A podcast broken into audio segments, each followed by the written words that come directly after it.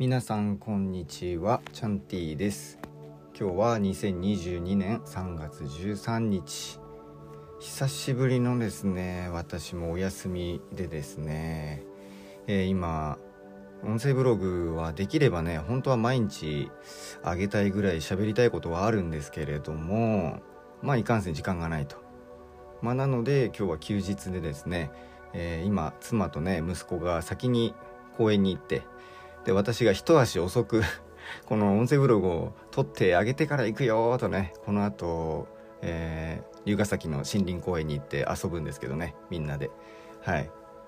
で今日のテーマは、えー、縁起というテーマで、まあ、縁起がいい悪いってよく言いますよね。まあ例えば、えー、黒猫を見たらなんか縁起悪いとかね。まああとは、えー、初夢年越しの時の初夢で一富士二鷹三なす B って、これを見るとすごい、いいことが起きる前兆だと縁起がいい状態だと縁起いいよって見見たいななんて言う、ま、言いますよね皆さん。でこの縁起がいいって、え、私なんか何かでちょっと気になって調べたんですよ。えー、そしたらなんかどうやら仏教の言葉らしくてえー、って縁起がいいの縁起っては仏教の言葉だったんだって思ったのがほんとついね数日前。何日前？3日前か4日前ぐらいかな。にそれを知ってまあ私の、まあ、本来持ってるこの差がですよね。このディグ。ヒップホップ用語的に言うと、まあ、ディグルとかディグディグルって言うんですよね。あの深掘りするじゃないですけど。皆さんねヒップホップ好きな人ってまあいろんな、えー、レコードとかも好きでねよくあの行きましたよ。ディスクユニオンとかね柏に、えー、行ってですねこうレコードをこういっぱい漁るわけですね。バーって自分の欲しいものはないかないかなとかつって。まあ、あとはそのヒップホップ聴きながらあの黒人さんの、えー、そういう、えー、人種差別の問題だったりとかね。キング牧師とか。まあ、いろんなそういう宗教宗教だったり、まあえー、人種差別の問題だったりとか、まあ、いろんなところまでね大体ヒップホップ好きな人はあの調べるんですよ。それもディグルっていうんですけど、まあ、それで、まあ、演技っていうものがへえってディグってたら、まあ、どうやら仏教の言葉なんだって。そしねすごいあの面白かったので、まあ、今日はその私が学んだことそのついほんと3日前4日前学んだことを今日はなんかシェアしていけたらなと思って話します。で、えー、このお釈迦様っていますよね。その、まあ、2600年前らしいんですけどどうやら。の、まあ、実在した人物。北インドに住んでてですね。出た。でまあその人釈迦様っていうのが、まあ、仏教の開祖で、まあ、2600年もね、えー、時間が経ってても私たちがこう何て言うんですか学ぶものがあるからまあ残っているのか。ってことですよね。まあ、なのであ気になるなってへえ仏教の開祖で2600万釈迦様なんだとまあそのねでブッダって皆さんご存知ですよねなんか、えー、いろんなそういう映画になったり、まあ、あと手塚治虫大先生がですね書いた「ブッダ」っていう本もあったり、まあ、どうやらブッダと釈迦は同じ人ですよっていう話なんですよ。まあそのブッダっていうのはどうやらその悟りの最上位最上クラス、まあ、仏の悟りっていうのを開いた人のことをブッダと、まあ、総じてブッダと呼ぶと。だからブッダっていうのはまあ一人なわけじゃなくて、えー、あくまでも悟りを開いた人をブッダと呼びますと。で、まあ、釈迦様はブッダだとまあ言われてるわけなんですけどでそんなお釈迦様の教えとしてねねこれが本当にね面白かったんだけどまあ愛愛というものがあるから苦しむんですよと。愛を結構否定しているのが仏教なんですよ。へえってね。愛否定しちゃうんだって。どういうことなんだろうと思って私いろいろね調べたわけです。まあえー、そのお釈迦様の教えとして、えー、この世は苦である。生きることは苦であり人生は苦。もう全部苦しいことなんですと。でその苦っていうのはねその思い通りにならないことっていうのをまあ苦と、まあ、例えてよ言ってるわけなんですけどそのじゃあなんで苦っていうものが生まれるのとそれは執着があるからですよというわけですよ。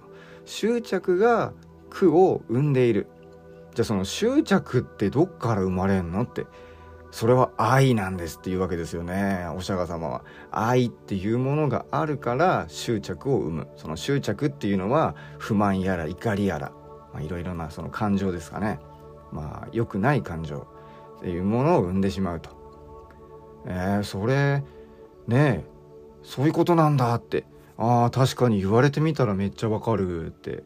まあ私も分かってですね。じゃあもっともっとまあ深掘りしてみようと。そしたら、まあ、しばらくちょっと縁起の話は一旦置いといてください。縁起はまだ出てこないです。結局。結局。うん、で、まあ、えその教えの中にはですね、えー、一切回句って聞いたことあります？四文字熟語で一切回句って一に切るみみんな苦しいっていう一切回句っていうこれが全てのものは苦であるっていう意味ねらしいです。そのさっき言ってたこの世は苦であると。一切皆苦全てのものは苦である。それから諸行無常ってね。聞いたことありますよね？諸行無常の響きありなんてねありますよね。これが全てのものは移ろいゆくものだと、うん、無常に無常なまでに移ろいゆく。全てのものは移ろいでいってしまうと、まあ、形あるものは壊れるしまあ、生きるものは死にますよと。もう全てのものは常に移ろいゆく、まあ、それから処方無我、ね、これはちょっと聞いたことない人もいるのかな、えー、この世のあらゆるものは因縁によって生じる。普遍の実体である我がというものは存在しないんだと。自分なんていないんですよっていうことを今言うわけですね。ちょっと難しい。この因縁とかもね、えー、難しいですよね。でこれは処方無我っていうのは処方皆無とも言いますよと、まあ、4文字熟語ばっかりでちょっと難しい、えー、かもしれないですけどもうちょっとあのー、面白くなるんでついてきてください。面白いんで。ねまあ自分なんていないんだよと、え、なったら、えこういうのが分かるようになってくるとまあ苦しみっていうのがなくなってくるんじゃないのと。苦しまなくて皆さんいいですよっていう話なんですよね。お釈迦様の教え。えー、その苦しいっていうのは、まあ、あくまでもその我我がっていうもの、まあ、自我ですよね。自我っていうものがあるからエゴが生まれる、ね、自我私。私はあれがあれがしたいこれが欲しいあれがとかね、まあ、全ては私から始まる自我エゴ。ね。これがあるからこそ苦しむと、まあ、そんな中でもやっぱりでかいのが愛なんじゃないのって。愛っていうものがあるからその執着をしてね苦しみを生むんです。不満や怒りを抱えてしまうんですと。でさっき言ってたその因縁。えこの世のあらゆるものはね因縁によって生じると。この因縁っていうのが、えー、なん原因の因に縁起の縁で因縁って書くんですけどえー、結果を引き起こす直接の内的原因である因っていうね。ま自分の内側から来るってことなんですかね。まあ、えー、内的原因なんでね。内的原因ですよ。それが因。でそれらを外から助ける間接的原因である縁と、えー、内からなるものと外からなるもの。これをを因縁と、ね、呼びますと。えーこれはこの世のあらゆるものは、まあ、内的要因外的要因それらが織り交ざって、まあ、絡み合っていろいろ複雑にね絡んでるんですよね。それが因縁と呼ぶと。全てのものは因縁。この世のあらゆるものは因縁によって生じるってね。ええ。ー、どうしようもないってことなんですよね。あだから苦しまなくていいんですよって苦しみっていうものを知りましょうっていうことですよね。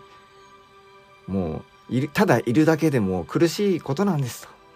それを少しでも和らげるために、まあ、お釈迦様が、えー、いろいろ言葉巧みにですねあの試行錯誤して作り出したのを今私がこう説明してるわけなんですけどこの因縁ね、えー、結果を引き起こす直接の内的原因である因とそれらを外から助ける間接的原因である縁。この因縁ね、えー、仏教では全てのこの生滅生きることえー、死ぬことそれから生ずること滅すること、まあ、人でも物でも、始まりがあれば終わりがあるよと。ね。えー、でも体はねまあなくなります。実際。それはもう死んだ時にはねその後どうなるか分かんないですけど肉体というものはなくなる、まあ、しかし実際この2600年経ってるんですよね。この仏教ってできてから。って考えたらやっぱりその意識だったりその考え思想とか教えっていうのは、えー、残ってくんですよ。こう未来永劫自分という体がなくなってもそれは残ると。これお釈迦様かっけーって、えー、私はもう思いましたね。まあ、なんでかっこいいかって思ったかっていうといや私も同じようなことを、まあ、しようかしてるわけじゃないですか。あのその養護施設をね立ち上げてでそこであの、まあ、その中身を言うとえっ、ー、とですねもうそのエネルギーっていうのがすごいんですよ。やっぱ片親だったりあ両親がいないっていうね。まあ私のそのレコーディングしてるスタジオの方にもまあ若い子があ今すごい多く来てくれてるんですけどあ片片親率がすごい高いと、まあ、両親いない子もいましたね。片親率が高い。でそういう子はやっぱエネルギーがあるので有り余ってレコーディングをしに来ると。でラッパーなんていうのはみんなやっぱねもう伝え何か伝えたいことがあってやってたりとかなんですよ。まあ、私はモテたくて始めたんですけどモテるっていうのもすごい衝動ですからねあれも。エネルギーですよ本当に。まあエネルギーが強い。なのでそういうエネルギーの高い子っていうのをまあ、この後、まあ出てくるんですけど、まあ、死体発祥道なんつってね、まあ、正しい見極めっていうね、えー、後で出てきます。もう正しい心でですね、えー、この平和に生きやすい自由に生きやすい平和な、えー、未来っていうのを私は想像したいんですけど、まあ、そこで、えー、私がその子たちエネルギーの強い、まあ、養護施設親がいないとかそういう子たちにですね、えー、私のこの考え教えっていうのをこう託していってですね未来英語を、えー、広げていきたいと。だから同じなんですよね。まあまだまだ私なんて言ってるだけで形にもなってないんでどうなるかわからないです。でも夢とかね自分の目的目標みたいな志っていうのがねあると私も毎日生き生き楽しいですしお釈迦様かっけーって私のがねやりたかったことをやってるとね、えー、そしてなんか中をこう調べていろいろ調べてみるとあすごい自分が思ってたことだったりとかあそういう風に捉えたらもっとああの講座とかですよね。伝えやすいなって。あもっと人にあの、まあ、教えるって言ったらおこがましいんですけどでも実際あの少しでも知ってれば教えられるんですよね人に。あとはやっぱ伝え方が9割なんて言ってね。その伝え方もすごい大事なんですけど。まあそんなこんなでもうお釈迦様マジかっけーってなったわけですよ。でまたまたもっともっと私は調べていくわけですよね。でそうするとこの諸行無常ですよね。もう全ては移ろいゆくっていう。だからそれをまずは大前提として置いといてください。もう全てはもう移りゆくものなんだって。でそれがまあ一切皆苦で、えー、全てのものは苦なんだよと。移りゆく。で苦で、えー、それは自分にはもうどうしようもないことだから。あれですよね、えーと、もう宇宙の流れとでも言いますか。もう身を任せるしかないと、えー、ことの方が多いというのはほぼほぼそうですよね。ということを言っています。でそれをじゃなくすにはどうするかって言ったら、えー、さっきちょこっと言ったその死体発生度発症度かな。っていう、まあ、これはねすごいこれを説明するとすっごいなくなっちゃうんで、まあ、正しい道をこう導くみたいな教えです。それと、まあ、中道って言ってですね中道、まあ、中に道と書いて中道というのがあるんです教えがあるんですけどこれが、え、ニュートラルでいることなんですよね。まあ、善意ある第三者の立場で考えると物事をですよ。だから偏らない。どっちかに味方するとかじゃなくても常にニュートラルで真ん中でもういるんだと。平常心でいるんだと。ね。面白いですよね。中道って言うんですよね。まあ今時で言ったらまニュートラルですね。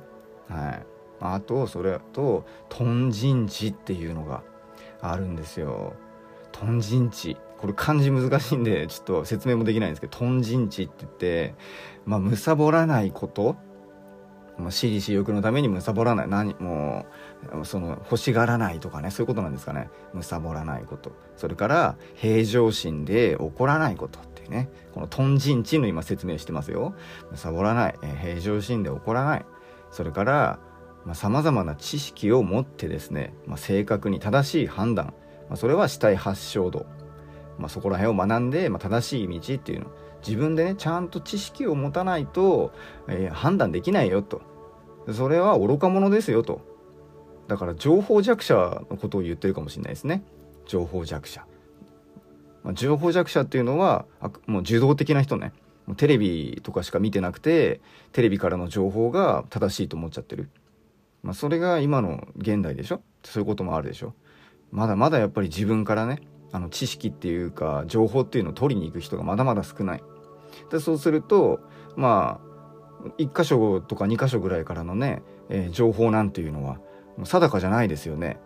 他にいっぱい情報なんてあるのにそこだけしか見見ない聞かない知らないっていうのは情報弱者なんですよ、まあ、かといってえー、情報弱者が悪いっていう話じゃないですよ。いい悪いの話じゃなくてそれは生きにくいですよっていう話です。苦しみが起きる起きますよと。まあなんでかって言ったらあ自分からね知識を得ようとしないからですよ。能動的になってもっともっと一個のことに関しても、まあ、例えばコロちゃんとかですよね。コロちゃんとか。そういうウイルスとかねマスクがどうなんだいいのか悪いのかとか体にとってどうなんだっていうね知識をもっともっとつけて正確なこう判断をしていく。愚かじゃない。豚人知。さっき言った諸行無常全てのものはもう流れ移り流れゆくもうそれはもう全て苦しいことなんだと。じゃあどうやってその苦しみから解放しようかなって言った時の教えっていうのが死体発祥道と、まあ、中道ですよね。さっき言ったニュートラル。まあ、死体発祥道はちょっと調べてください。長すぎる。ちょっと長すぎて説明が。今度やろうかな。っていうのと。ね、えー、そこら辺を、えー、豚人地ですよね。あとむさぼらない。平常心。知識を持って判断する愚かでない。そこら辺を駆使して、えー、少しでもその苦しみから抜け出そうっていう。それを下脱とかも言いますよね。もういろんな言葉があるんですけど。そう。まあそんな感じでもう素晴らしいですよね。もう苦しい。もうみんななんでそんな苦しんでんだろうって思ったんですかね。お釈迦様も。ある時、まあ、ドーンとなんかこういうことがあの、まあ、ひらめいたっていうのかな。思い出したっていうのかな。もうらしくてもうバーンとですね。もうこれでも1週間とか悩んだらしいですよ。いやでもこれをあだあの俺は分かっちゃったけどってあのお釈迦様の気持ちですよ当時。そのボーンって分かドーンって分かっちゃった時の悟りを開いた瞬間ですかね。まあそんな瞬間があったのかは知らないですけど、わーって、もう一週間以上悩むと。これ、でもさ、今みんなやっぱ私利私欲に満ち満ちてる時代だったんですって、その時代も。まだまだやっぱりそういう、まあ、精神的な世界ではなく、物理、物理的な、あの欲、欲にまみれた、あまだ社会だったと。まあそんな中でこんな話をしてもね、わかるわけないだ、伝わるわけねえだろって思ったわけなんですよ。だから、出さずにちょっと1週間以上こう悩んだと。で、ある時になんか声が聞こえたらしいんですよね。その天の声かわかんないですけど、あの、いや大丈夫だよって、まあ、それはもう伝えてけと。あの、必ずあの分かってくれる人いるから大丈夫だから伝えてけって。って言って仏教を始めるわけですよね。そしたら、弟子がどんどんできて、出来上がって。で、2600年経った今でも、あの仏教をね、やっぱ教えっていうのは素晴らしいって言ってね、いろんな国も注目してるんですよ。あの禅とかもそうですよね。とかもそうだし、まあ、スティーブ・ジョブスとかね、まあ、いろんな、あの、やっぱり、えー、なんですかね、大業を成しているっていうのか、まあ社会にとってまあ多大なる影響を与えてる人っていうのもですねやっぱ仏教とかその禅とかそういう教えっていうのを、まあ、座禅とかもやってねやってますよね。瞑想とかもそうかもしんないですけどやったりとかしてるんですよ。そんぐらい今重要になってきてると。ねえもう精神って超重要ってね。何が起きても幸せでいられればだって何も問題ないじゃないですか。ねえ私はもうとんでもないですよ。もう朝起きた時からもう寝る瞬間までずっと幸せですからね。えー、もうなんででもこういう風になったのかって言っても言葉では説明しづらいんですけどもうみんなに伝えていきたいですね。もうちょっとしたやっぱ幸せを探すコツっていうのもやっぱあったりとかしてままずはやっぱ今ここですよね。今ここっていう未来に対する不安とかね過去の過ちに対してネガティブになったりとかじゃなくて今ここっていうその瞬間をやっぱ感じる楽しむ食事をしてればご飯のねあこれはどこで採れた野菜かなとかね わかんないですよ。あこれ茨城産だったなっつって。じゃあそこのおじいちゃんおばあちゃんとか作ってんのかなとかまあいろんな運んでくれてって。運んでくれてで妻がね料理してくれてあこんな美味しくなってあもぐもぐと。あめちゃくちゃやっぱ美味しいなと。自然のエネルギーとありがとうって、えー、妻にもありがとう。料理作ってくれてありがとうと。ね、息子もね文句言わずあの一人でもくもく食べてると。ありがとうと。もうありがとうってね感謝しか出てこないんですよ。もう何やっててもありがとうございますにも通ずる通じてしまうと。まあそのね全てに感謝ってまあねもう難しいかもしれないんですけどいやできるようになりますよ。もう全てに感謝なんですよね実は、まあ、それがまあ縁起の話でもあるんですよ。もうやっと出てきたね。今日のテーマはこの縁起。縁起に行くまでどんだけかかるんだと。でも縁起っていうのはだから縁なんですよ。全てはもう縁で起きている。ね？その一切回復っていうのももう結構ね、全てのものっていうのをめっちゃ言ってるでしょ？諸,、えー、諸行無常っていうのもそうじゃん。もう全てのものは移ろいゆく。一切回復全てのものは苦であると。だからもう全てのものは縁によって動いているってことなんですよ。ねさっき言った因縁で言うと外から助ける間接的原因でもある縁と。外から助けない場合もありますからね。まあそれが縁。まあいい悪いねないですよ。助ける助けられたもないかもしれません。ただそれが縁であると。まあ一つ題材としてっていうか、まあ、人っていうものの縁を考えた時にえー、人としてですよあなた今聞いてくださってるね、まあ、誰が聞いてくださってるか分かんないですけど、まあ、これもご縁なんですよ。ね聞いてくれて本当嬉しいですよ。で連絡くれる、ね、人なんかもいたりして本当嬉しいですありがとうございます。もう人としてでも縁っていうのがあって、えー、じゃああなたが生まれたそのお父さんお母さんいますよねと。でそのお父さんお母さんのお父さんお母さんもいますよねと。それを29代遡ったらびっくりしますよ。29代たった29代ですよ。遡ったら1億人の先祖になるんですよ。いいですか？1億人の先祖ですよ。ね？人としてのその血縁の縁起の話ですよ。血縁の縁起。まあ縁っていう全ては縁でそこから起こること。縁起。それを縁起と言うんですけど血縁の縁起人としてね言ったら29代前には1億人いると。でその1億人の中のたった一人でも欠けてたらあなたはいないんですよ。ね？すごくないんですか？それって。ね？えもう私はねもうそういうのが大好きなんでもう自分のねその考えにも及ばないところまで考えた時のこのなんかワクワク感っていうんですか？ねってことは逆を考えちゃうんですよね。ってことは私からね29代、えー、こう続いたらですね1億人その間には1億人のあの何て言うんですかあのま、子供たち孫たちっていうの血縁関係1億人の血縁関係がこう29代後には行くとそこのね、えー、全てを私のようなこの毎日楽しく幸せに本当に幸せだなってもう口からこぼれちゃうぐらい「あここは天国」っていうね、えー、タイトルにはしてますけど本当そうなんですよね。まあ、この世は、えー、天国も地獄もあってどこを選んでいるかなんですよ自分が。もう自分が思ったような自分にしかなれないです。だから自分のことを嫌いだったら自分のことを嫌いな人生になるんですよ。まずはやっぱ自分のことを好きにならないと人の気持ちだって分かんないですよね。自分の気持ちだって蓋してさ感じないようにしてたらもう何にも人のことなんか理解できないと思います。まずは自分のことを分かって愛してあげないと人のことも愛せないしって。もう全てはつながっているっていうね。この仏教の、えー、核となる思想っていうのが、えー、空っていうね空って空って書いて空っていうんですけど空の思想っていうのがベースになってるんですよ。ねいいですか？空っていうのは何なのかって全ては一つですよっていうことなんですよね。あ、あってないし、って、ある、あるけどない。ないけどあるってことなんですよ。意味わかんないですよね。意味わかんなくていいんですよ。本当にね、どういうことって。それはやっぱりがになりすぎて自分が一人子であると感じてしまってればしまっているほど、まあ、全ては一つって言われてもそんなわけないでしょってなりますよね。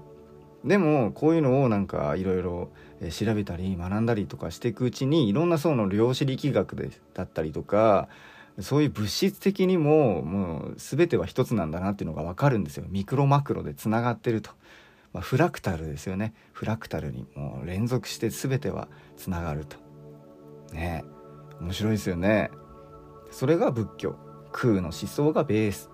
まあスピリチュアルの世界、まあ、精神世界で言ったら、まあ、ワンネスとも言いますよね全ては一つまあ、私がよく出すのは例例に出すのは鋼の錬金術師の、あのー、師匠かなんかがいたんですけど、まあ、島かなんかで特訓してる時に「えー、1は善で善は1だ」みたいなことを言ったんですよね。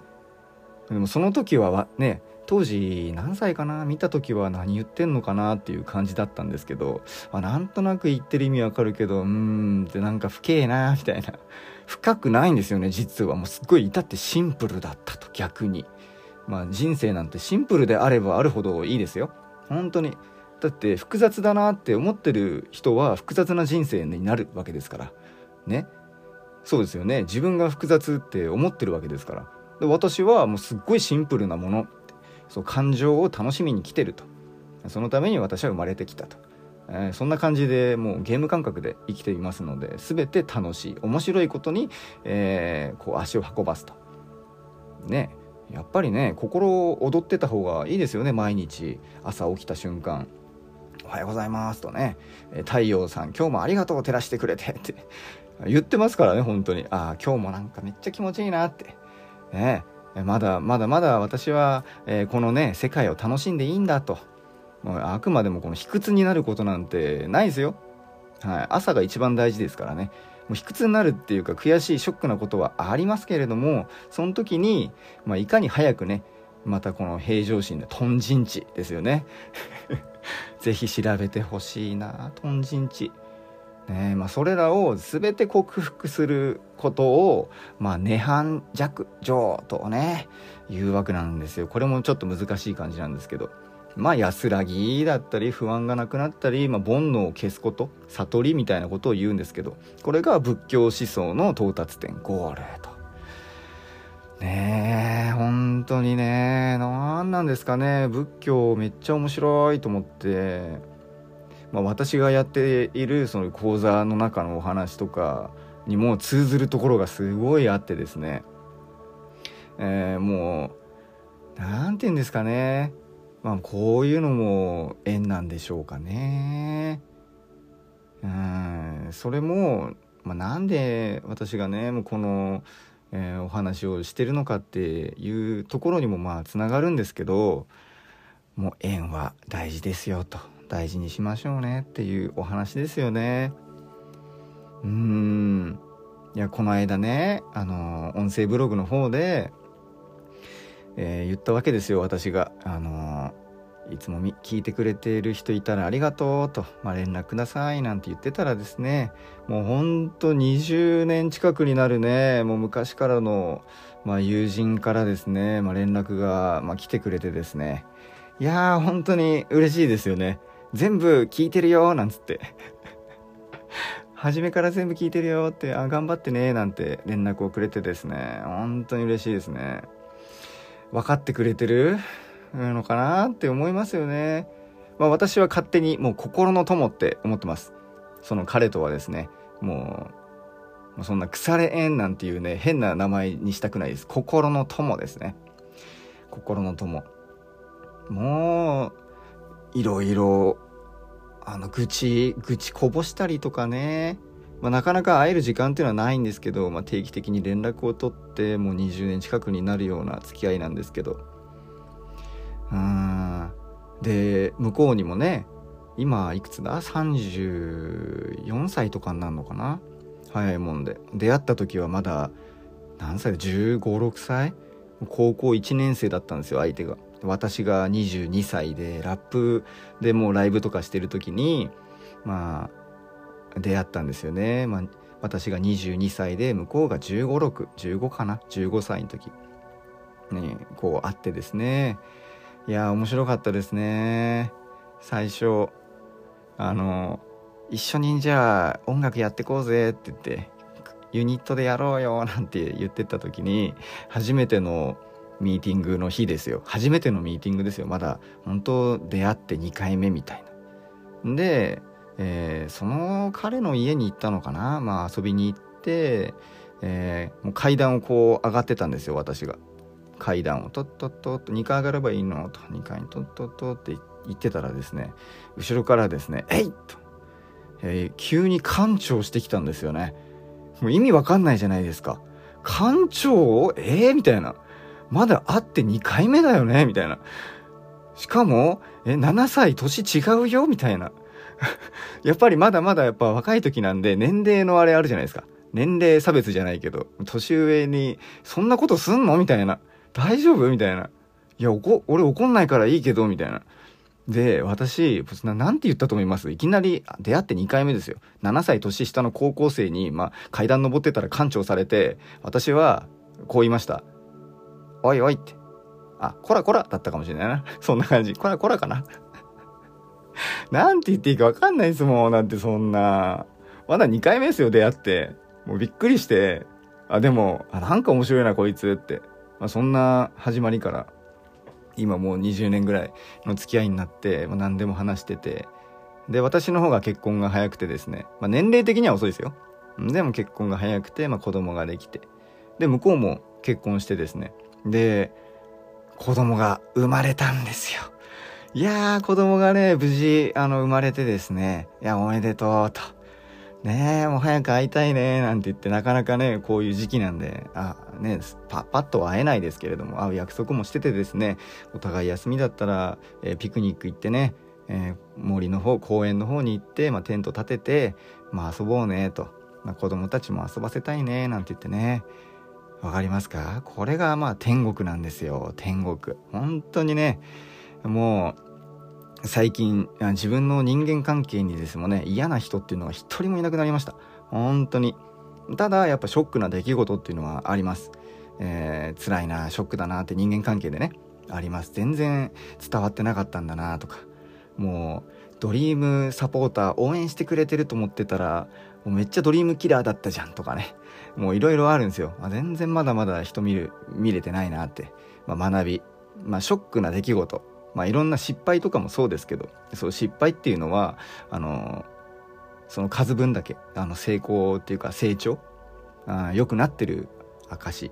ショックであればショックであるほど、刺激的であれば刺激的であったほど、やっぱりいい方向に進んでいくと、え私は思っているので、まあ、全ては学びで気づきであると。まあ、そう思って、まあ、毎日暮らしてるわけですよね。まあ、皆さんもぜひ、あの、やってほしいです。もうそうなってくると、もう毎日楽しいですから、ねえ、もう喧嘩とかも絶対ないですよ。さっき言ったその中度、ニュートラル、仏教で言ったらね、じゃないですけど、やっぱり偏らないので、その思想というのが、あの、柔らかいですよね。まあ、アメーバのように柔軟に生きるって私は言ってるんですけど、まあ、時代によってねいろんな、まあ、時代背景も変わってきますからそんな中でねあのいちいちねあっちこっち振り回されてたらもう心が疲弊してねもうストレスだらけになっちゃうじゃないですかと。ストレスはない方がいいですよ。まあ、ストレスフリー。まあ、そこがま天国タイムラインではあるんですけどね。そうねそんなほんと20年もまた話がねあちこち行っちゃうんですけど、まあ、20年ね付き合ってねほんとありがとねうんいやありがたいっすよいや本当はね毎日この音声ブログっていうのもね残していけたらいいなっていうのは思うんですけどちょっと今は時間がないのでまあなんでまあ時間がないのかちょっと忙しいのかっていうのもね、えー、ゆくゆく、まあ、次回ちょっと話しようかなとは思うんですけど、まあ、私の今の仕事事情ですよね。はい、っていうのも話してみようかなと。まあ何にせよあの私は今どんな状況にいても楽しめるんですよ。はい。まあ、そういうね秘訣とかもね、まあ、パッと伝えられたらいいんですけどもう簡単じゃないんですよね。もう言葉で伝えるのが難しいと、まあ、だからその講座とかにしてたりもするんですけどあとセッションとかですよね。実際やっぱ話してみないと分かんないですし、まあ、その人のやっぱ不安とか悩みとか抱えているトラウマとかねそんなものをあのなんていうのマニュアル化してねまあこれをやっとけば大丈夫ですよっていうことってないんですよ。一人一人みんなあの人宇宙って私は呼んでるんですけど一人一人に一個の宇宙があるぐらい頭の中なんて分かんないですよ。本当にもう平気で嘘つく人もいますからね。嘘だったんかいって。だからそれはもう私はもう地獄タイムラインに近いですよ。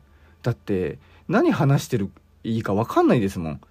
もうもう正直にもう天国タイムラインの人はもう全て嘘とかなく思ったこと言うんですよ。まあなんでかって言ったら怒んないからね。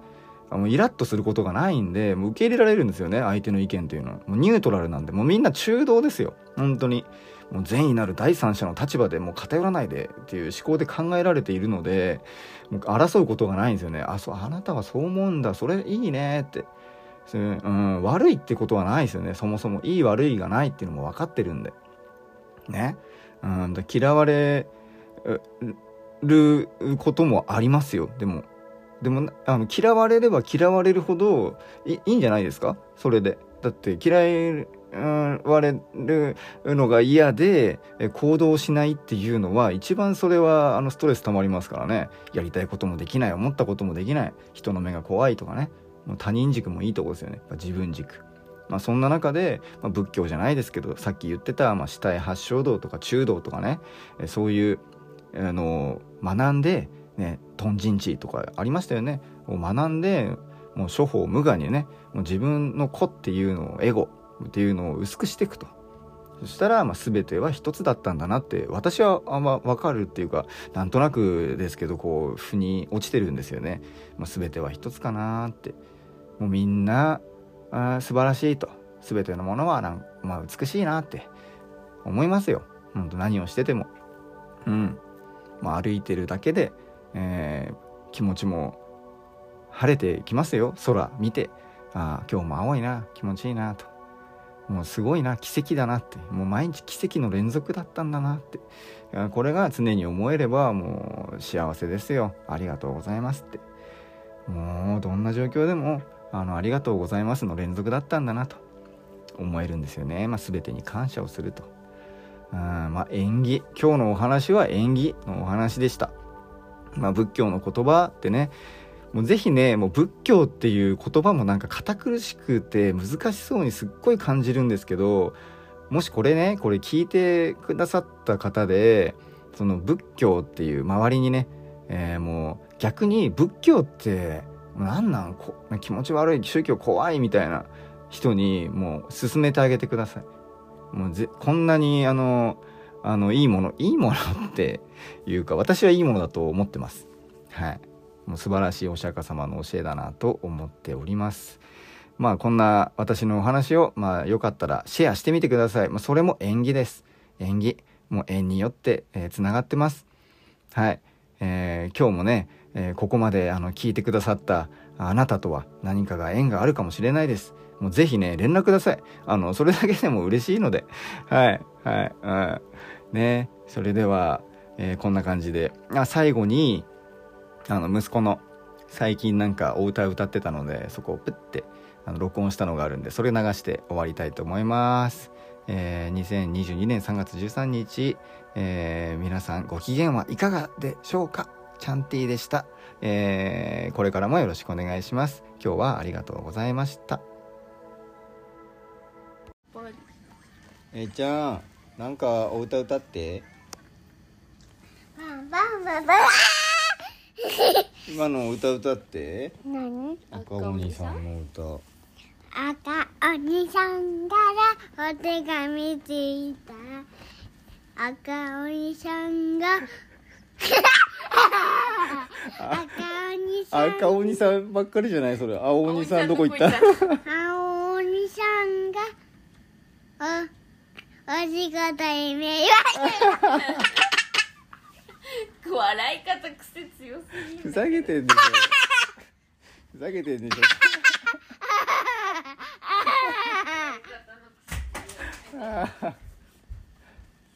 えいちゃん今日もありがとうありがとう。はありがとう。パパンパパパンパン。何それ？パンパンパパパン。これの歌だよ。え？これの歌。あそれの歌なの？どんぐり歌ってよどんぐり。どんぐりガラガラどんぐりガラガラ。コロコロしすぎじゃない？それ。がお池にはまってじゃないの？あい池にはまって。さあ大え変。ー次は？土壌が出てきてこんにちは。あ。りがとうございます。あエイジュここは？天がけすべては？うまくいくありがとうございます。